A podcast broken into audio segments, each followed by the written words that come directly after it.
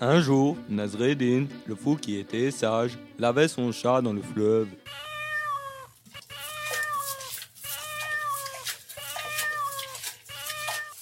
Le voisin qui passait par là l'interpella. Arrête, Nasreddin, tu vas tuer ton chat.